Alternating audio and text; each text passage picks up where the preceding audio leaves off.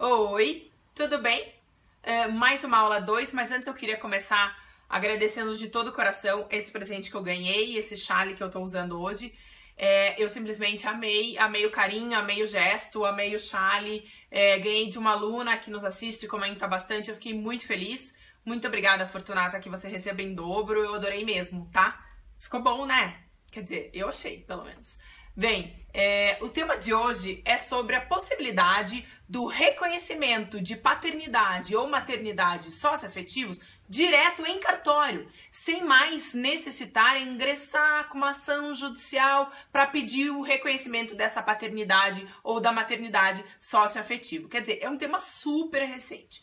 Bem, vamos com calma. Em 2016, o STF é, julgou uma repercussão geral vinda de Santa Catarina e permitiu a concomitância de paternidade ou maternidade afetiva e biológica. Quer dizer, o STF permitiu haver estas duas uh, maternidade ou paternidade. Depois dessa repercussão geral, depois desse julgamento pelo STF em 2016, o CNJ fez um provimento uh, número 63 de 2017, tá? Então, depois lá do julgamento do STF, o CNJ veio e autorizou a possibilidade de se reconhecer uma paternidade ou uma maternidade socioafetiva direto em cartório, sem precisar ir com uma ação judicial até o Poder Judiciário, contratar advogado e etc. e aguardar o trâmite, que, claro, demora. Uh, agora é possível ir direto num cartório de registro civil e reconhecer uma paternidade ou uma maternidade socioafetiva é bem mais rápido, né?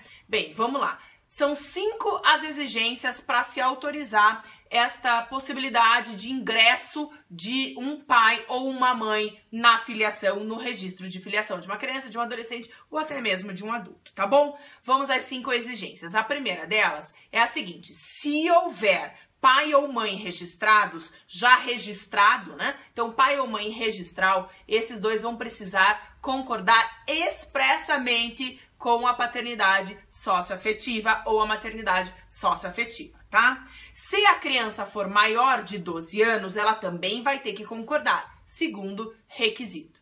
É, a terceira exigência é a seguinte: o pai ou a mãe socioafetivos que passam a ingressar no registro terão que ter mais de 18 anos.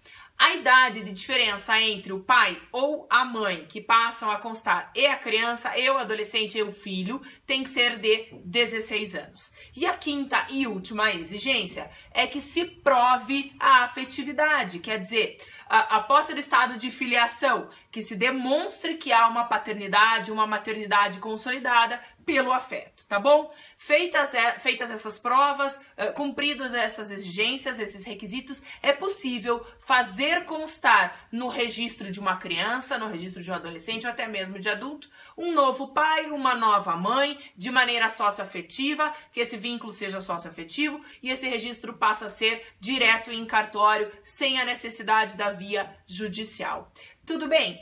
Vejam, eu vou gravar um vídeo sobre a multiparentalidade, também reconhecida em cartório. É uma pequena diferença, mas eu vou deixar para o próximo vídeo. O vídeo de hoje está falando daquele que não tem registro de pai ou mãe e passa a ter um sócio afetivo, né? Então, de em branco passa a ter alguém. No próximo vídeo que eu vou gravar é sobre a multiparentalidade. É quem já tem a mãe ou o pai e passa a ter mais um dois no campo de filiação, tá bom? Uh, um beijo, espero que tenha ficado claro e mais uma vez, muito obrigada por esse presente de coração. Até a próxima aula. Tchau!